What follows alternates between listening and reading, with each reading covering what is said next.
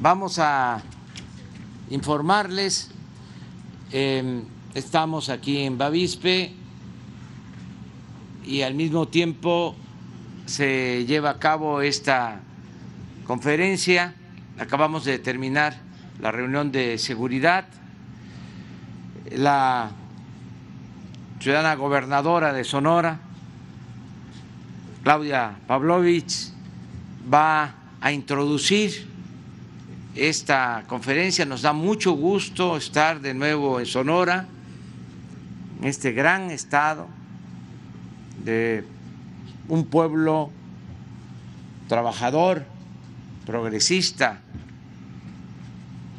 un pueblo que tiene mucha historia, mucha cultura,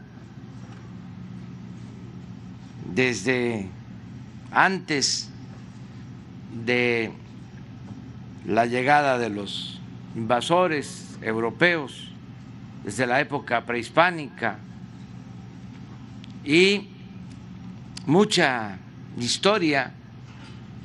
Aquí comenzaron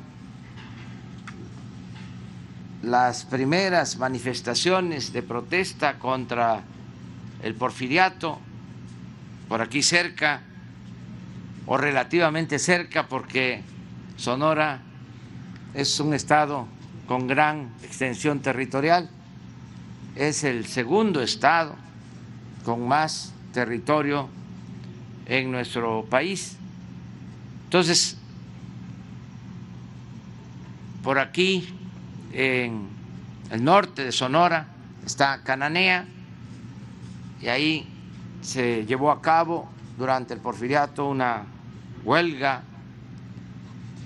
para pedir mejores condiciones laborales y esa es una huelga histórica. Luego vino la huelga de Río Blanco, pero aquí inició el movimiento revolucionario. De aquí también son los pueblos yaquis que lucharon mucho por defender sus tierras y que fueron reprimidos durante el porfiriato, se les expulsó de Sonora, se les mandó a trabajar como esclavos en las haciendas cañeras, enequeneras del sureste hubieron deportaciones masivas. Y aquí en Sonora, pues se inicia la Revolución Mexicana también con la participación de dirigentes sonorenses destacadísimos. De modo que nos da mucho gusto estar aquí a pesar del clima estar aquí en Bavispe. Vamos a informar en especial sobre las investigaciones, lo que se ha eh, realizado para esclarecer ese crimen eh, muy lamentable de mujeres, de niñas, niños que se llevó a cabo en esta eh, región. Vamos a informar sobre esa tragedia, cómo hemos avanzado en la investigación, cómo se está castigando a los responsables, cómo se está trabajando de manera coordinada todas las instituciones lo cual demuestra que si nos unimos podemos enfrentar cualquier problema, cualquier adversidad, si actuamos juntos, todos, en el propósito de hacer justicia. Vamos, eh, repito, a escuchar a la gobernadora, nos da mucho gusto que esté ella aquí con nosotros. Siempre hemos trabajado con Claudia de manera muy coordinada tenemos muy buenas relaciones y estamos sumando esfuerzos, gobiernos municipales, gobierno de Sonora y el gobierno federal. Entonces, claro.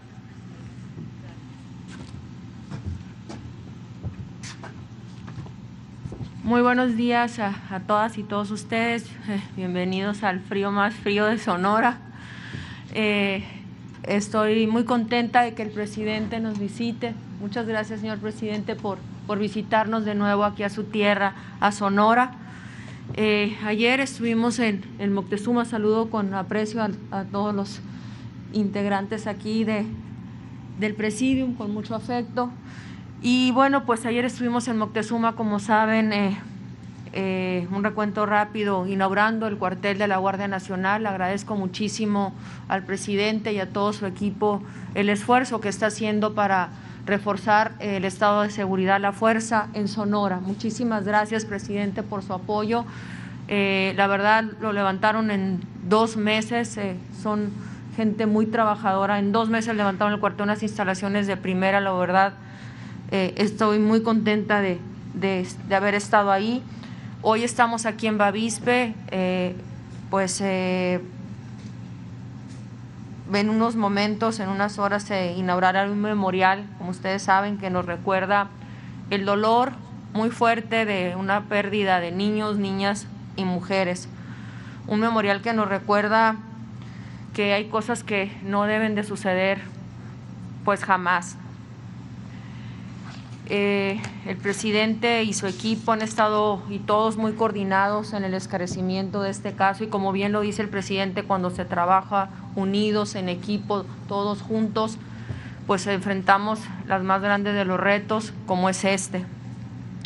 Un memorial también que habla de la entereza de las familias y de una sociedad que le ha tocado enfrentar un, un hecho muy, muy duro y también es una muestra de profunda y ejemplar solidaridad y un sentido de comunidad muy fuerte en momentos de dolor y de indignación extrema.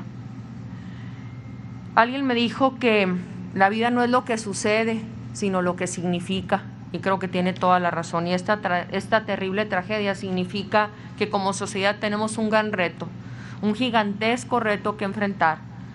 Como autoridad tenemos un desafío enorme, pero sin duda cuando te pones como capitán frente al barco cuando hay tormenta, las cosas, como lo hace el presidente, las cosas siempre, siempre salen bien, pero hay que tener entereza, convicción y voluntad de hacer las cosas. Muchas gracias, presidente, por su visita, bueno, corrijo, por sus visitas a este estado. Siempre se le respeta aquí y se le recibe con gratitud. Muchas gracias a todos medios y medios de comunicación que se encuentran aquí. Fíjese, tan de Sonora, pero yo soy más de calor que de frío. Aquí de plano me hace muchísimo. Muchísimas gracias a todos los que se encuentran aquí y bienvenidos a Bavispe y a Sonora. Ando como monito.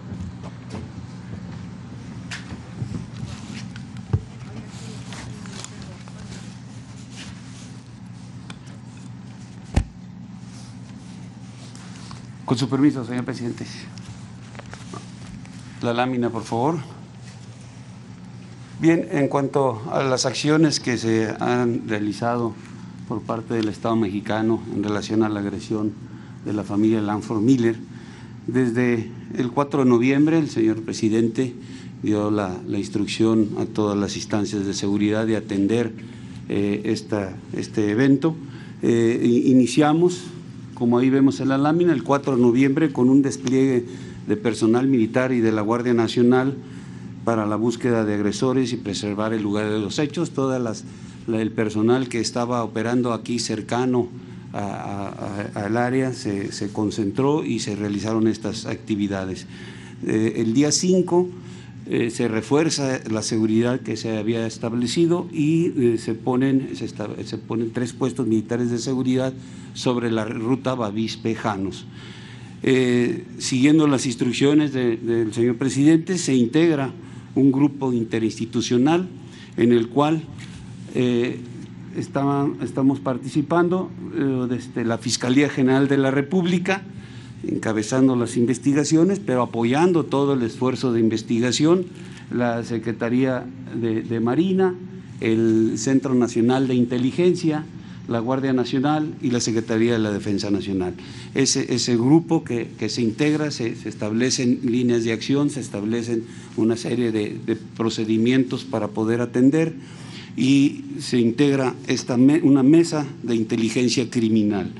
Esta mesa eh, despliega ocho equipos de investigadores, un equipo de criminalistas con apoyo de tres aeronaves, cuatro helicópteros y un equipo tecnológico de última generación. Toda esta, esta mesa, todas estas instituciones, en un trabajo coordinado, conjunto, eh, realizan sus esfuerzos y eh, hasta la fecha han logrado realizar 582 entrevistas, 16 cateos a diferentes eh, lugares. Todo esto es en base a la información, a la inteligencia que se va eh, obteniendo a través de, los trabajos que está realizando este grupo interinstitucional. Se ha logrado 17 detenidos, destacando que ya se detuvo el pasado 23 de noviembre al autor intelectual de la agresión que también era el jefe de plaza de Nuevo Casa Grande, Chihuahua. Eh, también se, como parte de las eh, acciones para generar condiciones de seguridad aquí en el área, se eh, establecieron, ya se inauguraron el día de ayer el último, aquí dos cuarteles de la Guardia, uno en Bavispe, en el que estamos ahorita en esta conferencia, y este, el otro en Moctezuma, que como ya lo citó la, señora gobernadora, pues el día de ayer fue inaugurado por el señor presidente. Estas dos, dos eh, cuarteles de la Guardia eh, coadyuvan, como ya mencioné, a la seguridad del área. La presencia pues, va a ser a partir de, del tiempo de establecimiento, una presencia permanente eh, constante y también coadyuvando con las actividades de investigación que está haciendo el grupo interinstitucional. Eh, a este grupo interinstitucional les están pendientes de cumplimiento 15 órdenes de aprehensión que ya fueron trabajando, que ya la Fiscalía General de la República eh, realizó todas las actividades y estamos pendientes de ejecutar estas 15 órdenes. se van a continuar realizando operaciones conjuntas para coadyuvar con la Fiscalía y, con el fin de ejercer acción penal en contra del resto de los responsables de la agresión. Eh, continuará el trabajo, todavía no, no se da por concluido, se, se, siguen, se sigue obteniendo información, esta información genera eh, también nuevas líneas y eh, el grupo sigue en sus actividades en contra de, de los delincuentes que participaron en esta acción. A la fecha, el señor presidente se ha reunido en cuatro ocasiones con, la familia y eh, para tratar el tema y hoy será una, quinta ocasión. Muchas gracias. Bueno, pues este es el informe. Eh, agradecer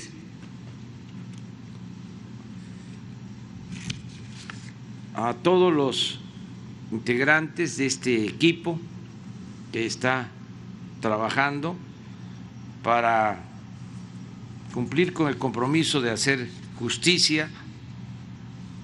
No debemos olvidar que perdieron la vida tres mujeres, seis niños, niños y niñas. Y está aquí como ha informado el general Luis Crescencio Sandoval González, secretario de la Defensa, el almirante José Rafael Ojeda Durán, secretario de Marina, que también eh, ayudó mucho la participación de la Secretaría de Marina. Está Ricardo Mejía Verdeja, subsecretario de Seguridad Pública Ciudadana.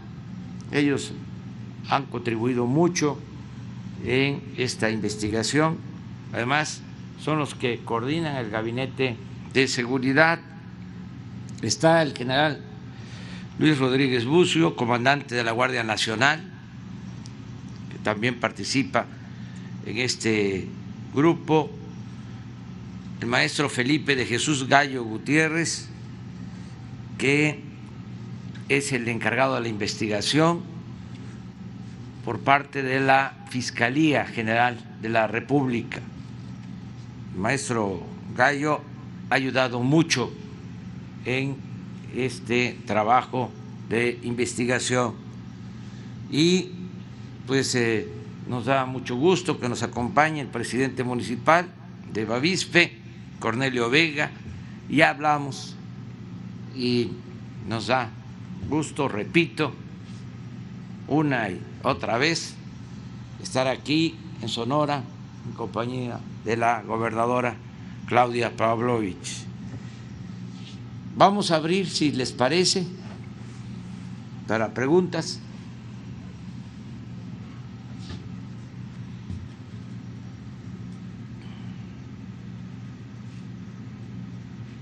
Buenos días, Dalila Escobar de Tiempo TV. Eh, preguntarle en primera instancia eh, cuestiones que tienen que ver con el tema del salario mínimo. Se aprueba ya por parte de la CONASAMI el 15%, sin embargo, el sector empresarial menciona, no, bueno, una parte del sector empresarial que no está de acuerdo con esta situación porque podría haber pérdida de empleos. Incluso mencionaron que es una medida incluso irracional. ¿Qué responde al respecto? Y eh, bueno, pues si precisamente tienen ustedes previsto que pueda haber cierres de empresas o pérdidas de empleos, pues por este hecho?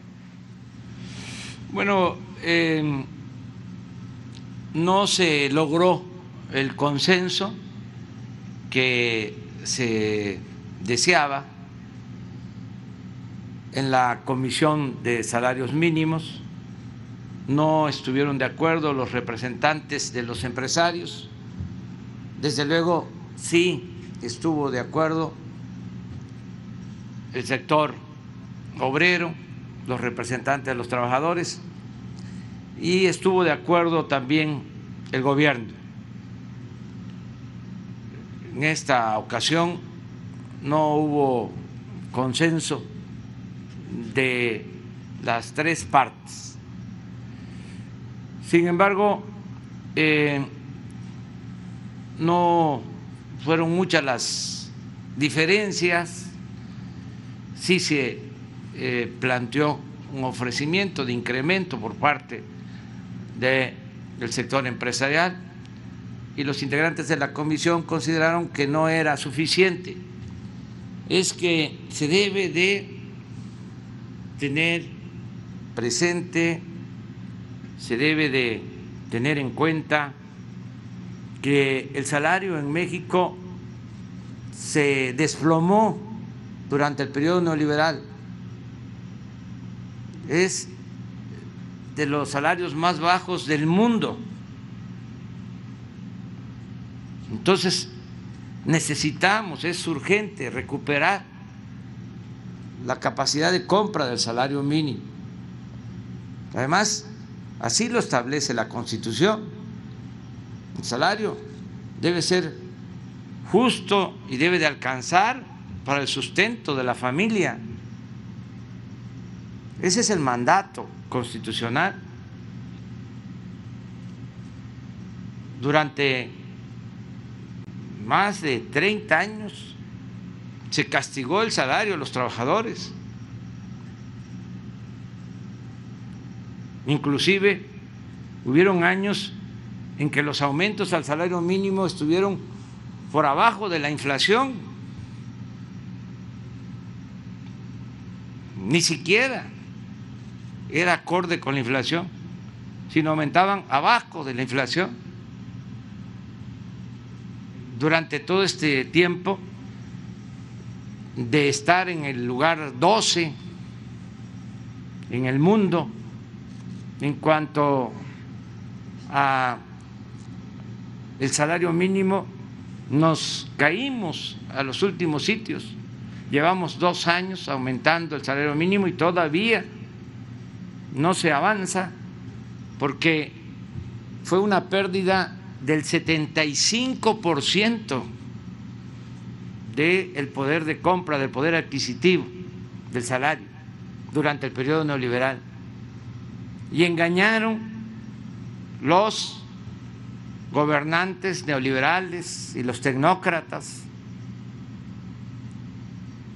de que si se aumentaba el salario iba a haber inflación. Ese fue el estribillo, la excusa.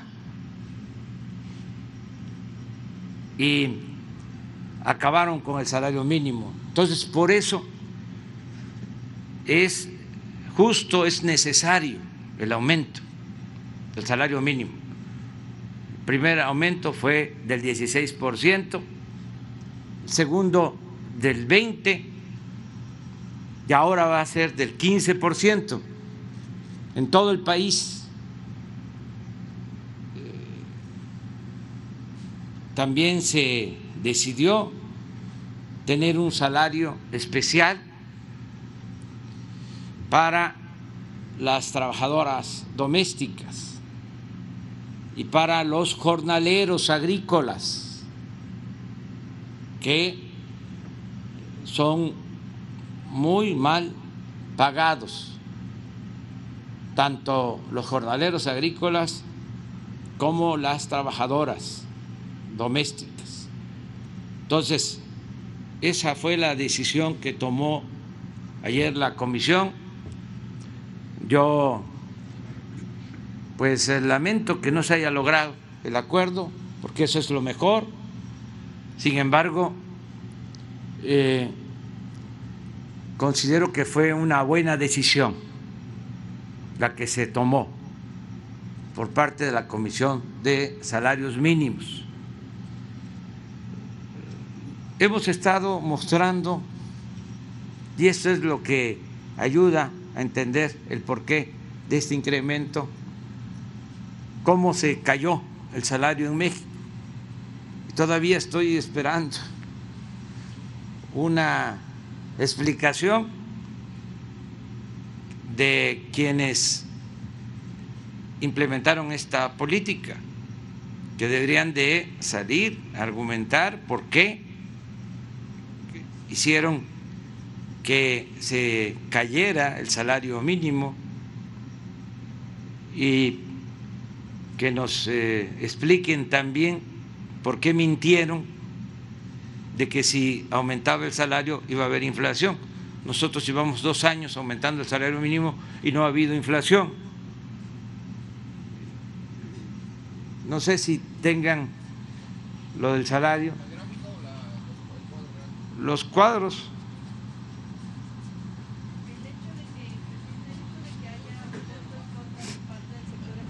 ¿qué le dice? ¿No hubo suficiente tiempo para el consenso con ellos? No, se habló con ellos y hubo acuerdo y ellos se reunieron. Ellos se planteaban el incremento del 10 y se consideró que no este, era suficiente. Por lo siguiente, a ver, ¿por qué no la primera? Miren,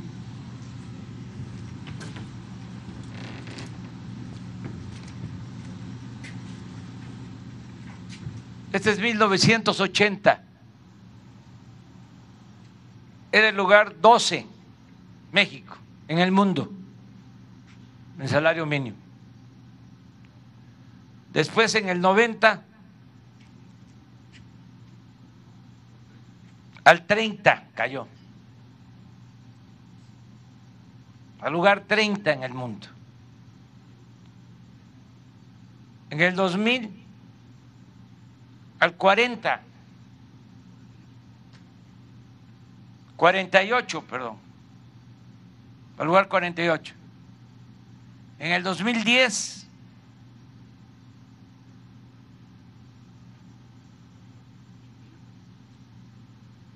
ya aquí estamos en los tiempos del cambio.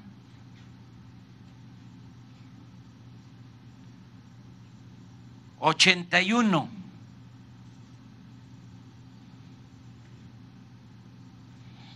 En el 20, a pesar de los dos aumentos, aquí se mencionó, en lugar 82, o sea, todavía caímos. un sitio.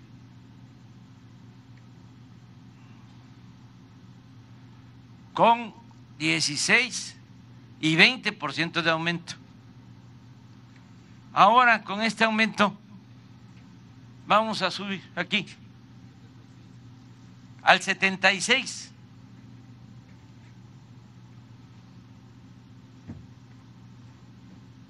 Es insensato hablar de que esto va a afectar la economía. Entonces, en la economía no cuentan los trabajadores. ¿Qué es la economía? Pues es la conjunción de las inversiones, de la actividad empresarial y del trabajo. Esa es la economía. Entonces,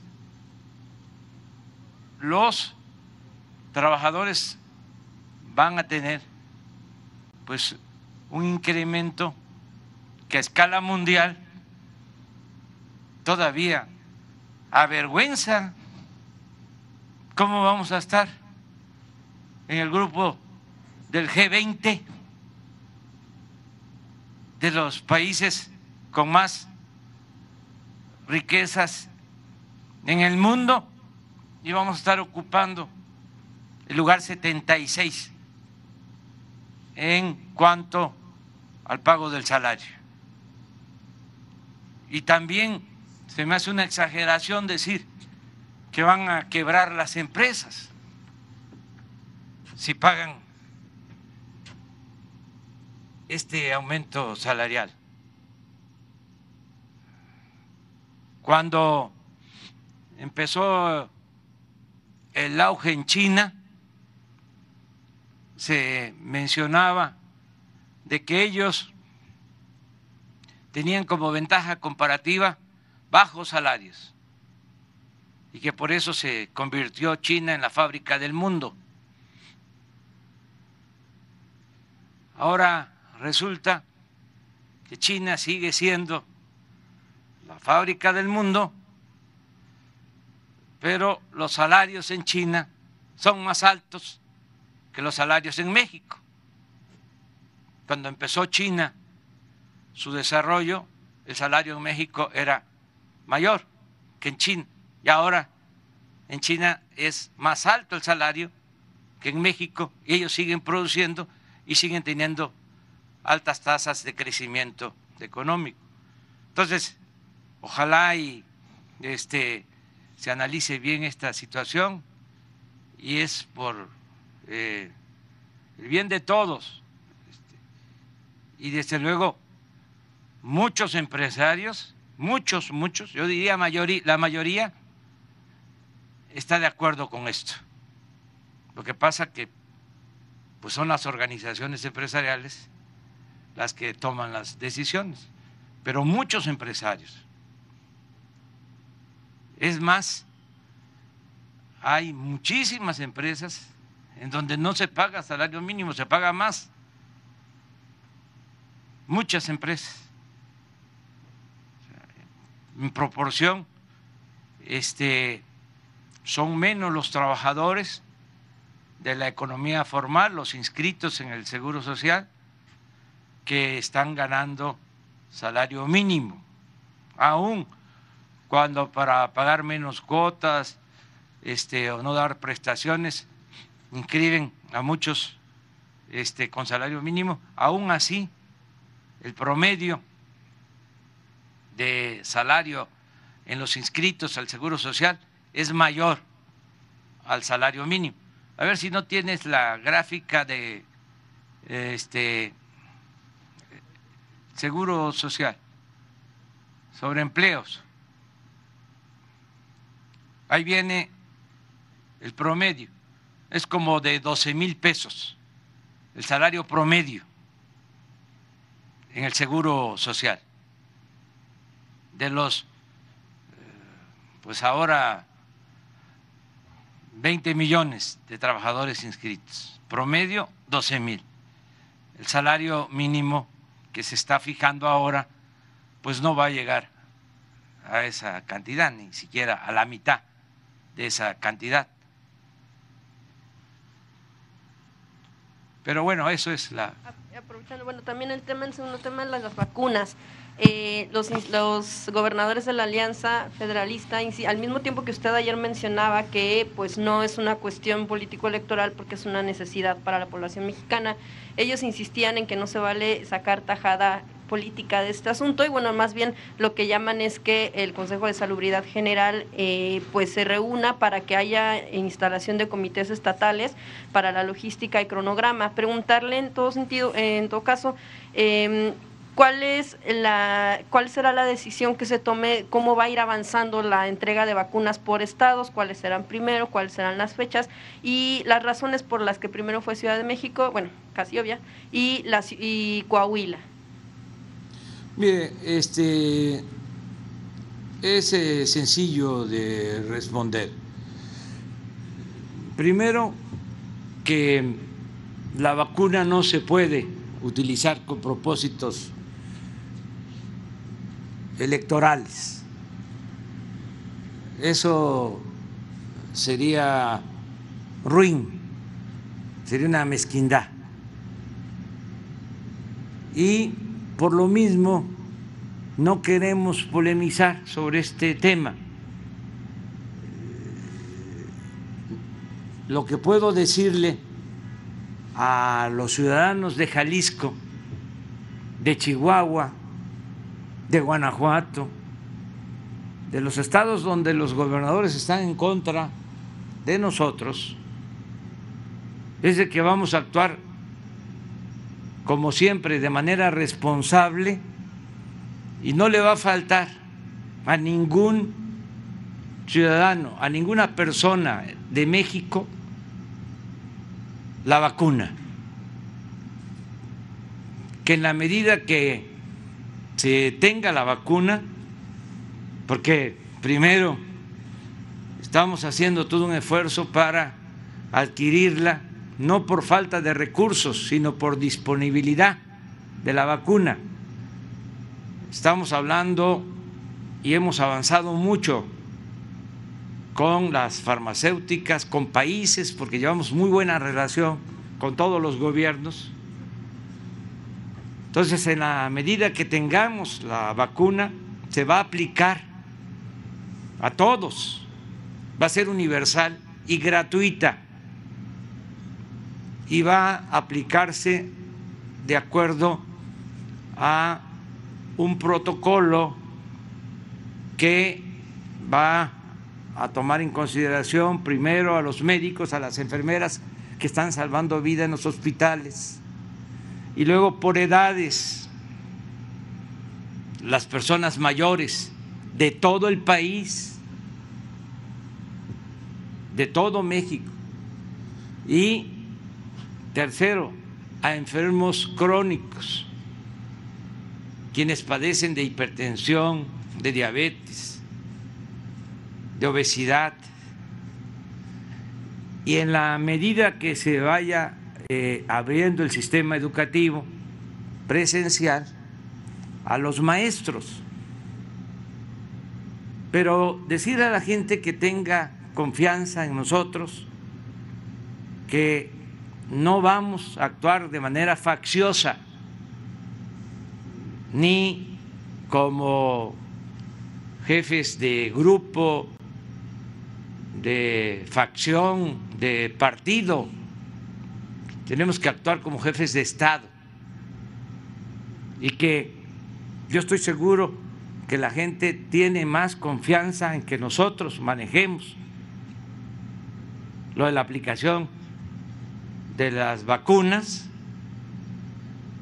porque siempre hemos actuado, siempre con equidad y con justicia, a que esté la vacuna en manos de politiqueros, de gente irresponsable. Entonces, una vez que tengamos ya la disponibilidad de las vacunas, se va a aplicar en todo el país. ¿Cuáles serían los criterios por los que se va a definir qué estados y en qué orden se aplicarán. Eh, y bueno, ya nada más para finalizar, si ya tiene el nombre de la persona que podría ocupar el cargo como secretario o secretaria de Educación Pública. Va a informar la Secretaría de Salud sobre toda la estrategia de vacunación. A ellos corresponde. Acerca de quien va a estar en la Secretaría de Educación Pública, todavía, ahora que regresemos a la ciudad. Vamos a, a esperar para este mañana o el lunes, martes. Ya estamos en eso. Pronto.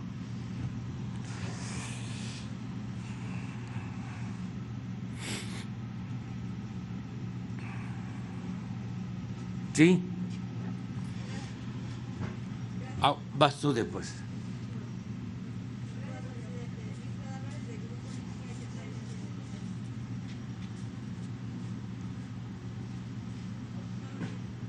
Esperan, esperan.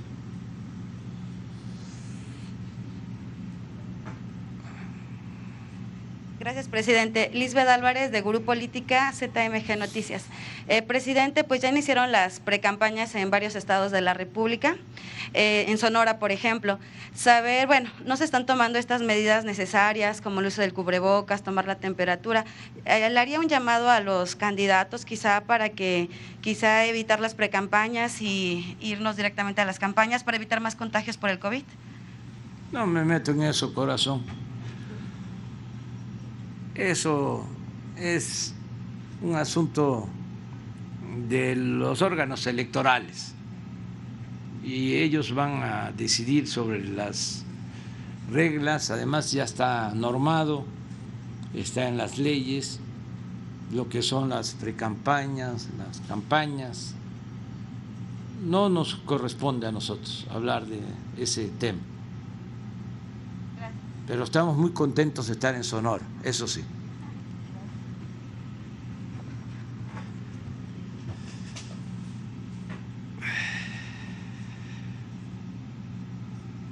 ¿Me escucha? Sí.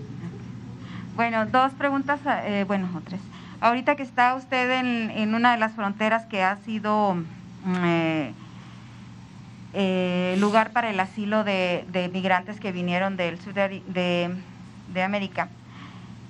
Ya van casi dos años que hay, hay este, migrantes en asilo y hay un, recientemente hubo un informe de, la Fundación para la Justicia donde, donde indica que hay más de alrededor, por lo menos 68 mil migrantes que en condiciones deplorables, sujetos a, asaltos, a de mm, secuestros, y no tienen acceso a la salud, no tienen empleo. Y este programa pues eh, fue una eh, imposición del gobierno de Trump y usted aceptó eh, que estuvieran aquí ellos y para recibirlos aquí. Si tiene usted una información sobre esto, ¿qué puede decir? Porque pareciera, presidente, que según lo que ha, investigó la fundación, pareciera que el gobierno de México los tiene abandonados y no están ellos, no se sabe cómo les ha ido ahora con la pandemia, no, sabe, no se sabe cómo están ellos, si han sido atendidos, cuántos han sido positivos a coronavirus y, esa situación. Y ahora que ha cambiado el gobierno de Estados Unidos sobre lo mismo, eh, el programa Quédate en, en México, si usted lo, lo continuaría o, o, haría una revisión para que ahora con el nuevo presidente, para que se eliminara, porque la fundación pide que incluso se se elimine este programa? Bueno, primero decir que nosotros hemos eh, protegido a los migrantes, no ha habido violación a sus derechos humanos y las decisiones las tomamos de manera libre y soberana. No sé qué fundación sea. Para la justicia.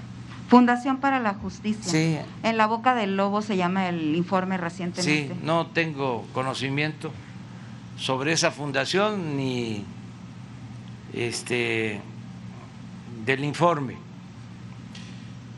Pero estamos nosotros siempre protegiendo, apoyando a migrantes.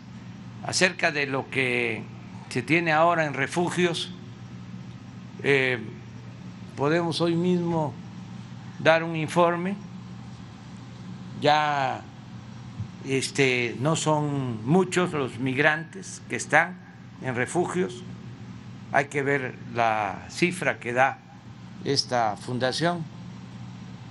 Son los que están en, en espera de, de, un juicio en, en, cortes de Estados Unidos. Sí, pero no todos están en México esperando este, que les respondan. Es un asunto que están tramitando en Estados Unidos, pero vamos a dar a conocer toda la información.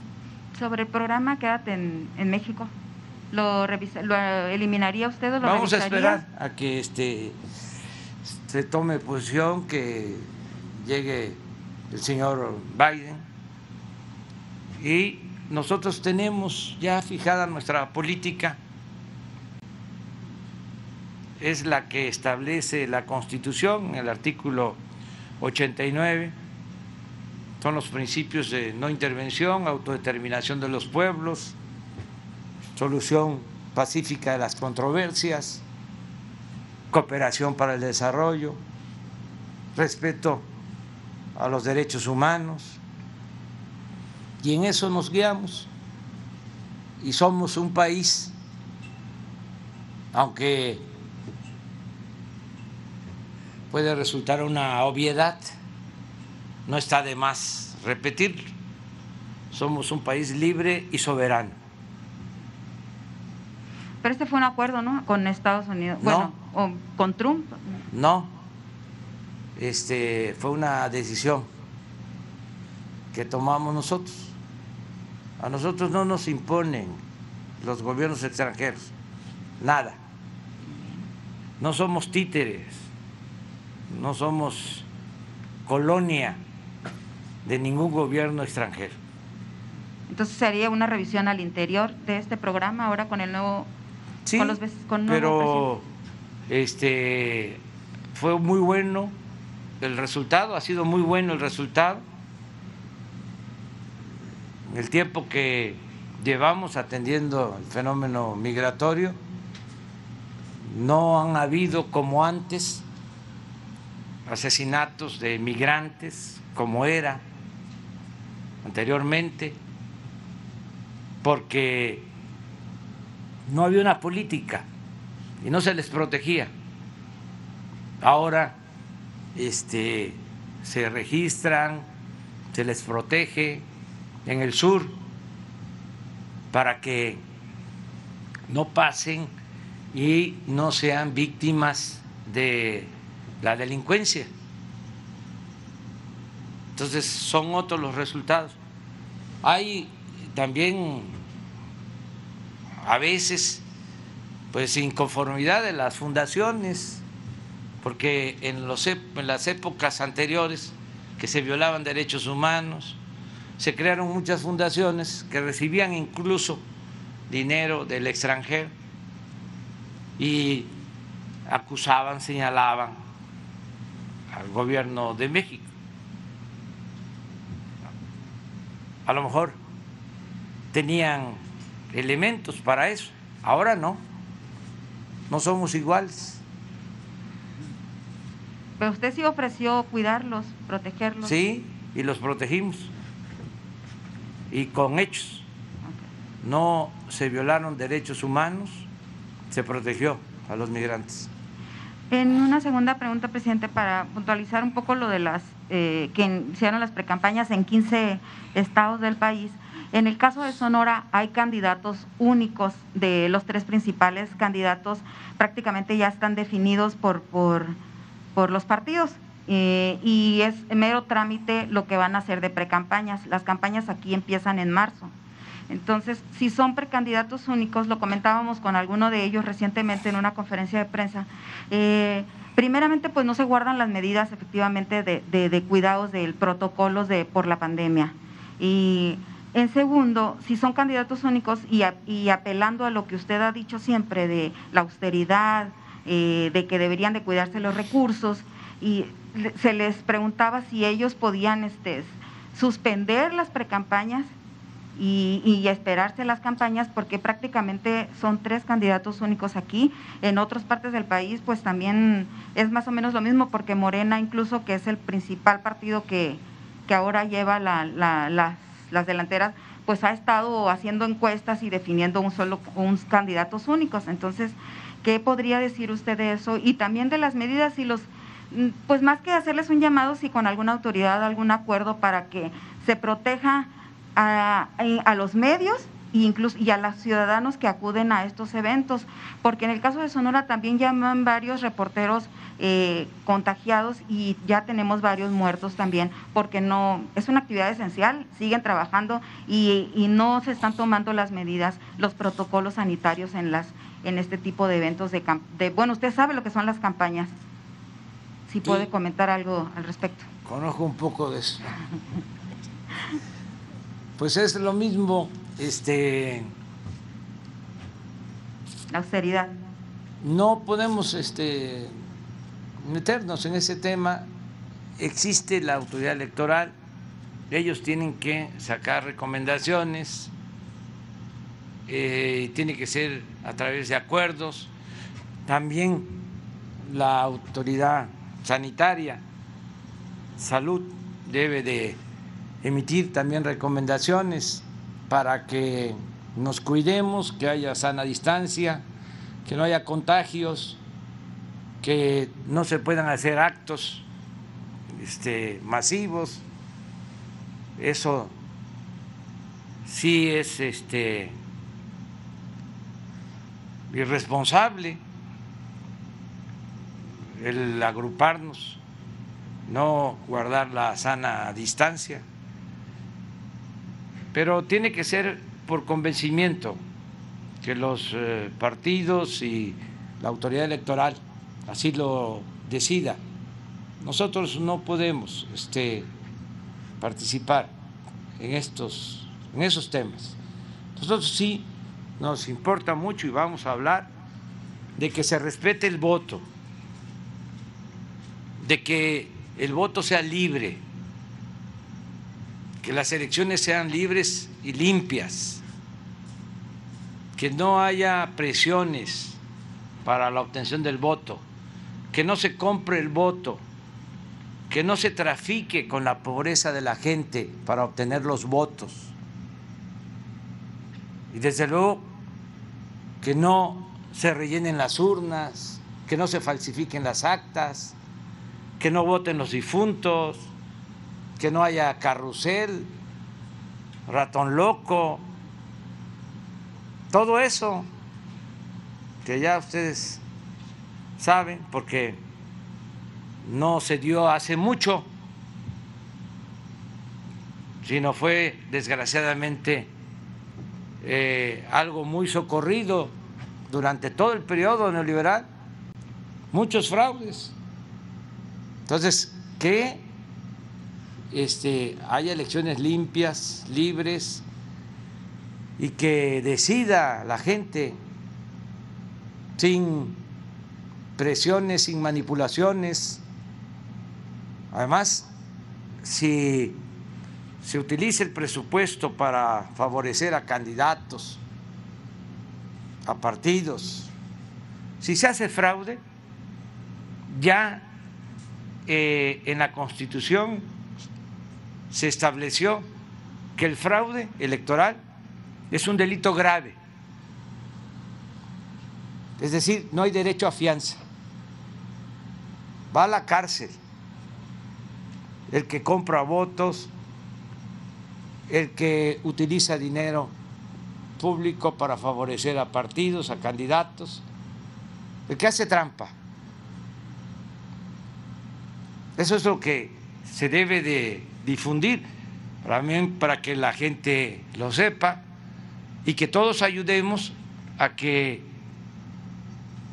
pues se respete la voluntad del pueblo, que sea el pueblo el que elija libremente, que no sea con dinero, que no sean los grupos de intereses creados, que mucho menos sean los integrantes de las organizaciones del crimen organizado, los que pongan candidatos con dinero, con amenazas. Eso debe desterrarse. O funcionarios corruptos ya probados en corrupción, presidente, pero aquí en Sonora Morena está metiendo de todo en el partido. El PRIAN existe, ya lo formalizó ahora, con su, llevan un candidato único aquí en Sonora, el PRIAN.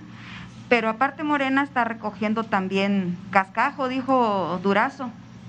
Bueno, él dice que no, pero... No me meto en eso. y si me permite una...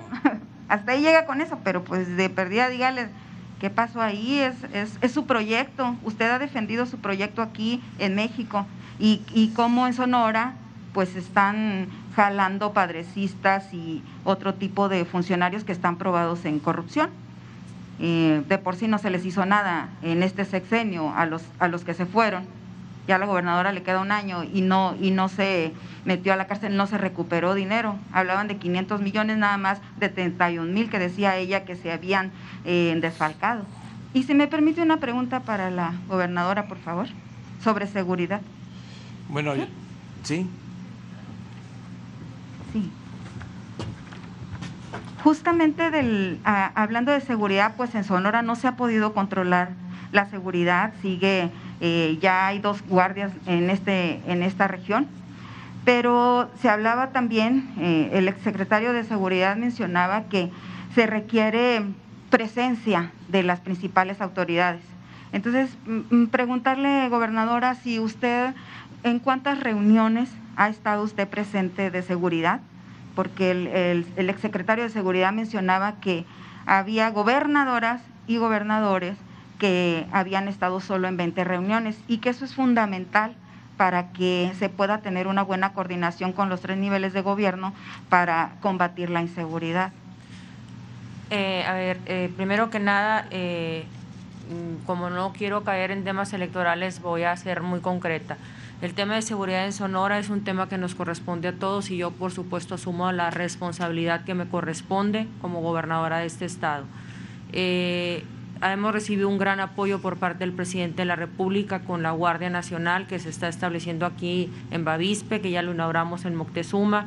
Y también nosotros hemos, nuestra, hemos hecho nuestra parte por parte de lo que es la impartición de justicia pronta y expedita en muchos casos y en otras también Reina, Reina en el tema de eh, trabajar en conjunto en los, en los programas y en las reuniones y en las reuniones estratégicas que obviamente no se pueden comentar aquí para combatir lo que es nuestro grave problema en Sonora, que lo reconozco y lo sé perfectamente, que es el homicidio doloso derivado de delincuencia organizada, específicamente en Caborca, Hermosillo, bueno, Hermosillo no tanto, Cajeme y la región de Guaymas, Empalme. Todos seguimos trabajando en ese sentido y eh, pues la verdad eh, en temas electorales no pienso eh, caer, como bien dice el presidente, los que estamos gobernando a gobernar y los que están en un momento ahorita electoral, pues en su momento electoral.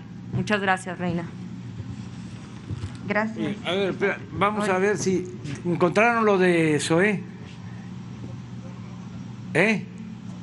Sí, sería bueno también hacer la proyección de cuánto, ya deben de tener ustedes el dato, de cuánto es el salario mínimo, el, eh, cuánto era y cuánto es el incremento este, el nacional y para la frontera, que si lo, lo, ponen también para informarle a la gente. Gracias, presidente. Este, ah. Espérate. Ah, okay. ¿Te falta? No, está bien. pues si usted quiere decir algo también. ¿Por qué no funciona, presidente, la inseguridad? O sea, ¿qué está fallando, pues?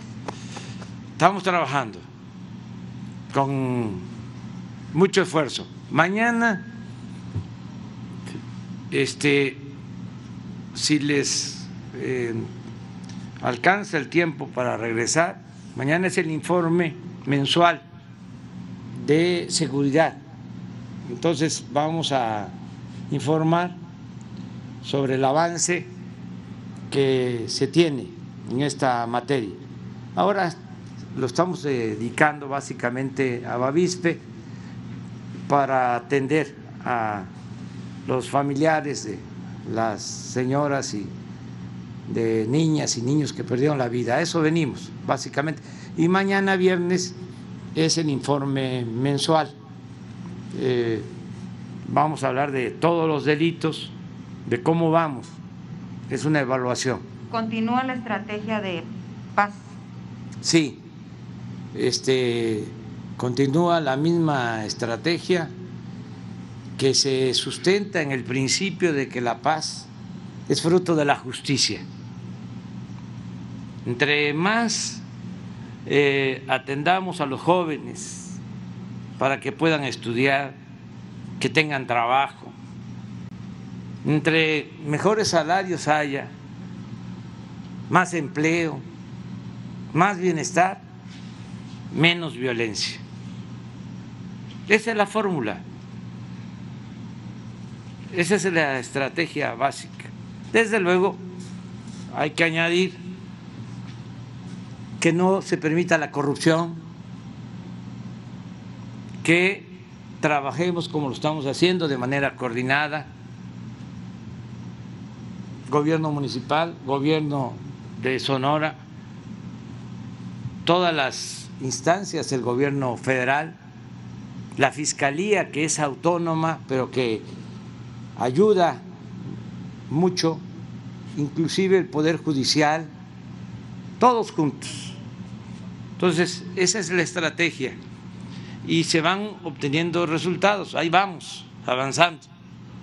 A pesar de la pandemia y de la crisis económica, no hemos dejado de atender el problema de la inseguridad y de la violencia. Mañana vamos a informar. Bueno, gracias. Sobre la Guardia Nacional, presidente, es una nueva guardia cada vez más en labores de militares y marinos, es algo que se, ya se le ha dicho y, se le ha comentado, pero cada vez están en labores sociales más este más directo, en contacto con la gente. Sí. ¿Eso no le, aún usted no advierte un riesgo ahí? No, es, el ejército es pueblo, las Fuerzas Armadas, los marinos, son pueblo uniformado, vienen del pueblo, los soldados, los oficiales es muy distinto el ejército mexicano, la Marina en México, que en otros países.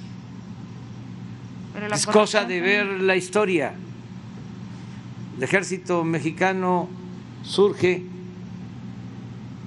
con la revolución por el golpe de Estado que se le da al presidente Francisco y Madero que lo asesina Y don Venustiano Carranza llama al pueblo a enfrentar a Victoriano Huerta y constituye al ejército, al actual ejército. No es este otro ejército. Entonces, el ejército mexicano, los marinos de México, las Fuerzas Armadas, están en una etapa nueva de apoyo en materia de seguridad para garantizar la paz, porque antes no podían legalmente,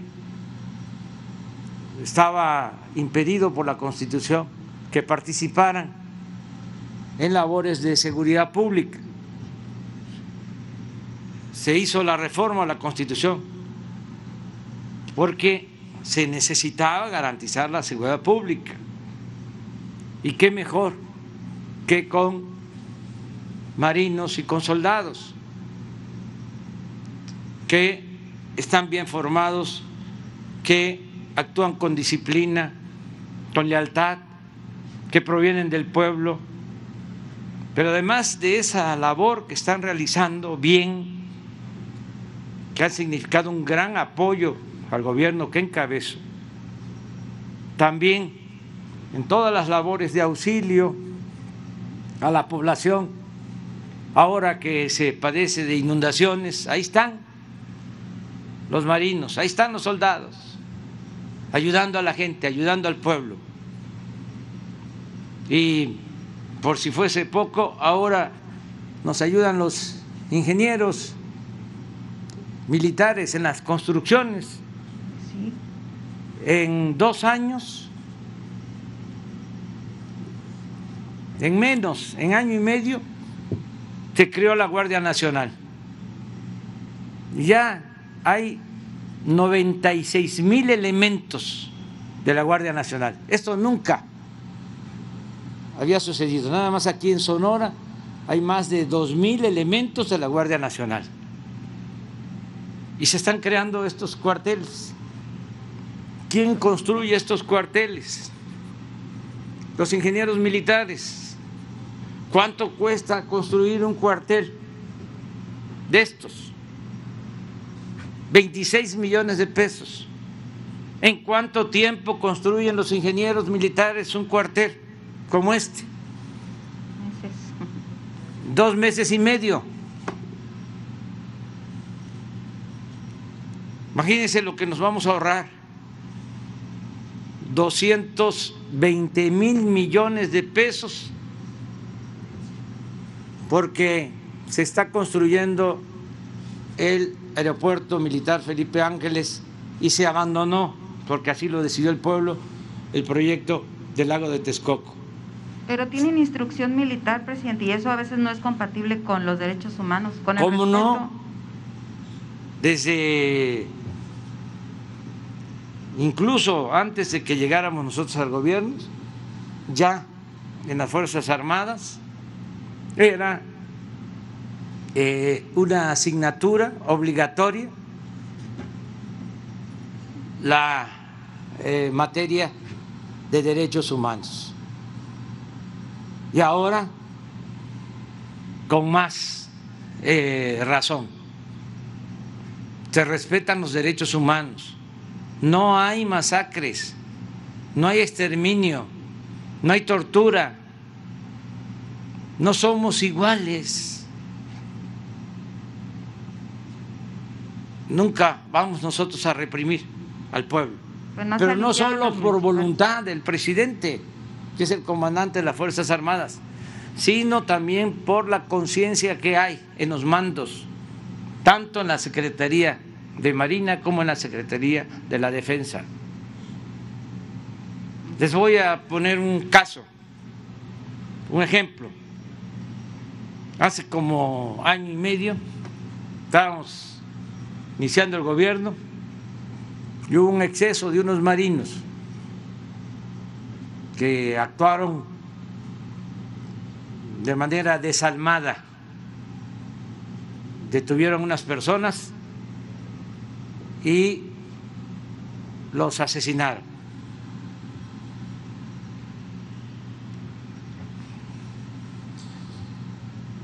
La misma Secretaría de Marina ordenó la investigación. Se les detuvo y están en la cárcel. ¿Saben cuánto tiempo después llegó la recomendación de derechos humanos? Un año después. Cuando uno actúa con principios, con humanismo, pues sabe muy bien cuáles son pues eh, las responsabilidades, los límites de la autoridad y lo que significa el respeto a la vida. No hace falta que venga una recomendación de una fundación o de una institución en México o del extranjero que nos vengan a decir qué tenemos que hacer. Eso se hacía cuando no había autoridad moral, cuando no había autoridad política. Entonces, sí, nos podían venir a decir, estás mal, porque estás ocultando esto, porque estás mintiendo, porque estás actuando como cómplice. Pero en este gobierno eso no se da. Ya cambiaron las cosas.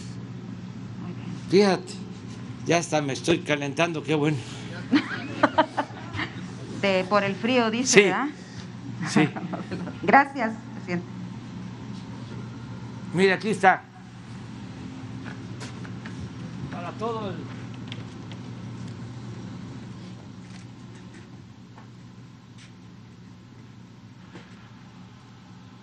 Para todo el, el pueblo, para los trabajadores, de 123 a 141, ahora el salario mínimo, 141.70. Estamos hablando del mínimo. Hay aparte los salarios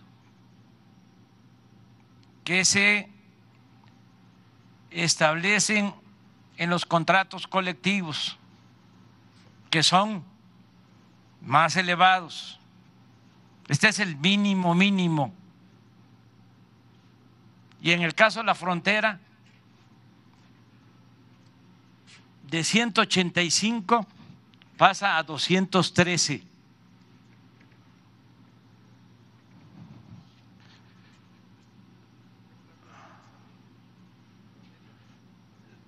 De todas maneras, a ver, si se hace una proyección aquí al mes, estaríamos como en 4.400. A ver si lo proyectan.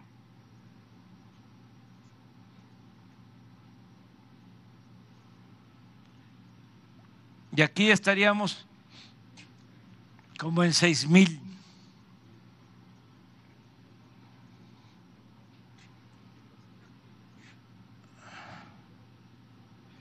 Seis mil trescientos, seis mil quinientos. Cuatro mil doscientos cincuenta y uno al mes. Y aquí seis mil cuatrocientos uno.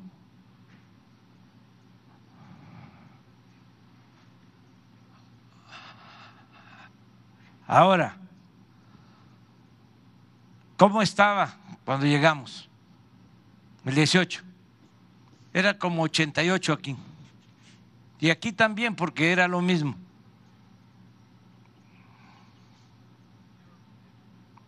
¿Eh? Como 88.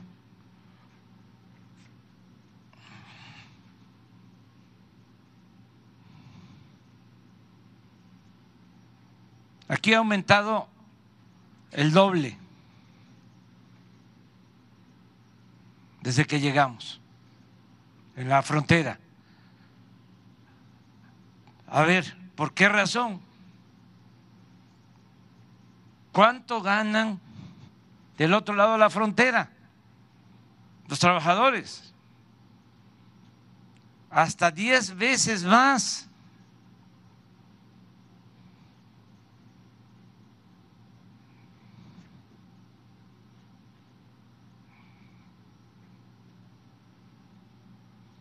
Pero de todas maneras, aquí hablamos de cuatro mil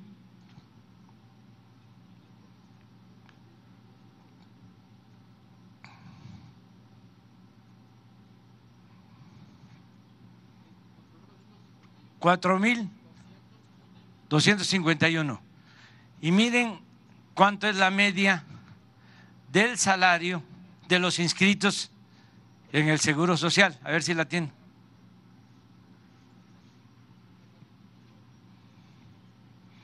Doce mil.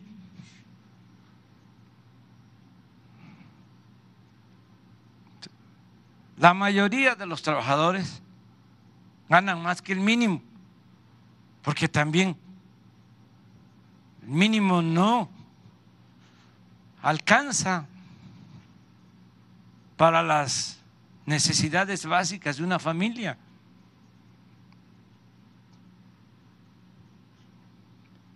Este es el promedio de los inscritos, que son 20 millones de trabajadores al seguro.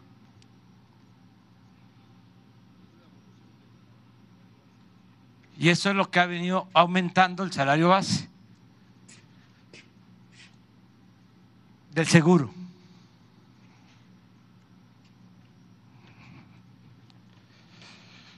Bueno, ¿qué les parece si nos vemos mañana? Sí. Hay consenso.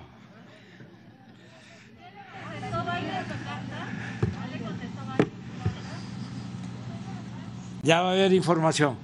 Este, mañana, mañana, mañana.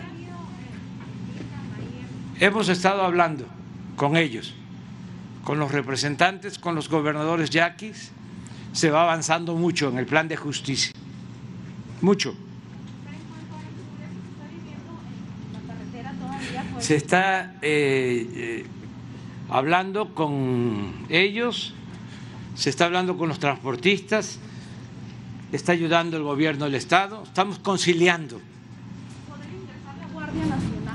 Pero queremos que sea un acuerdo. Como decía el presidente Juárez, nada por la fuerza, todo por la razón y el derecho. Bueno, nos vemos. También lo de las casetas de cobro.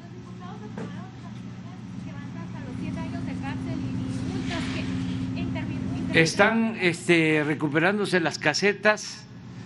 Ya se hizo en Nayarit, ya se hizo en Sinaloa y falta Sonora. Se va a hacer lo mismo, porque este, si no se cobra en las casetas, si Capufe no cobra las casetas, no ingresan recursos a la hacienda pública y es un robo al pueblo. porque acuérdense que el presupuesto no es dinero del gobierno, es dinero del pueblo. Entonces antes también se decía, eh, hay que robar eh, combustible, hay que practicar el guachicol, o se tiene una caseta y se cobra ¿Por qué? Se utilizaba la excusa, si roban los de arriba, ¿por qué nosotros no? Pero eso ya no aplica, porque no robamos los que estamos en el gobierno. Entonces, nadie debe de robar. Cero corrupción, cero impunidad. Entonces, todos aportarnos bien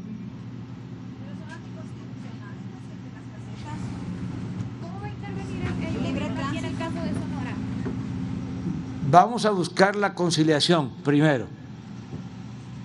Siempre, siempre, siempre el diálogo y el acuerdo. Pero ya tomamos la decisión de que no pueden estar tomadas casetas, porque además no solo es que toman la caseta, sino que maltratan a la gente. Entonces, nadie puede hacer eso. Primero vamos a buscar la forma de llegar a un acuerdo y se está avanzando mucho. En el caso de los pueblos yaquis hay una muy buena relación porque hay todo un plan de justicia para los pueblos yaquis. Y hay toda una comisión interinstitucional, varias dependencias del gobierno federal con agua, agricultura, desarrollo urbano, la Procuraduría Agraria,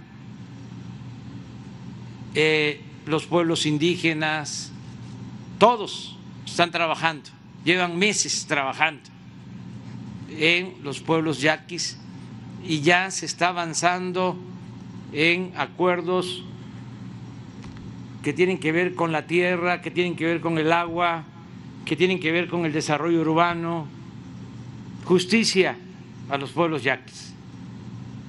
Pero ahí vamos, avanzando, sin el uso de la fuerza, convenciendo. Es mejor convencer que imponerse. Bueno, nos vemos.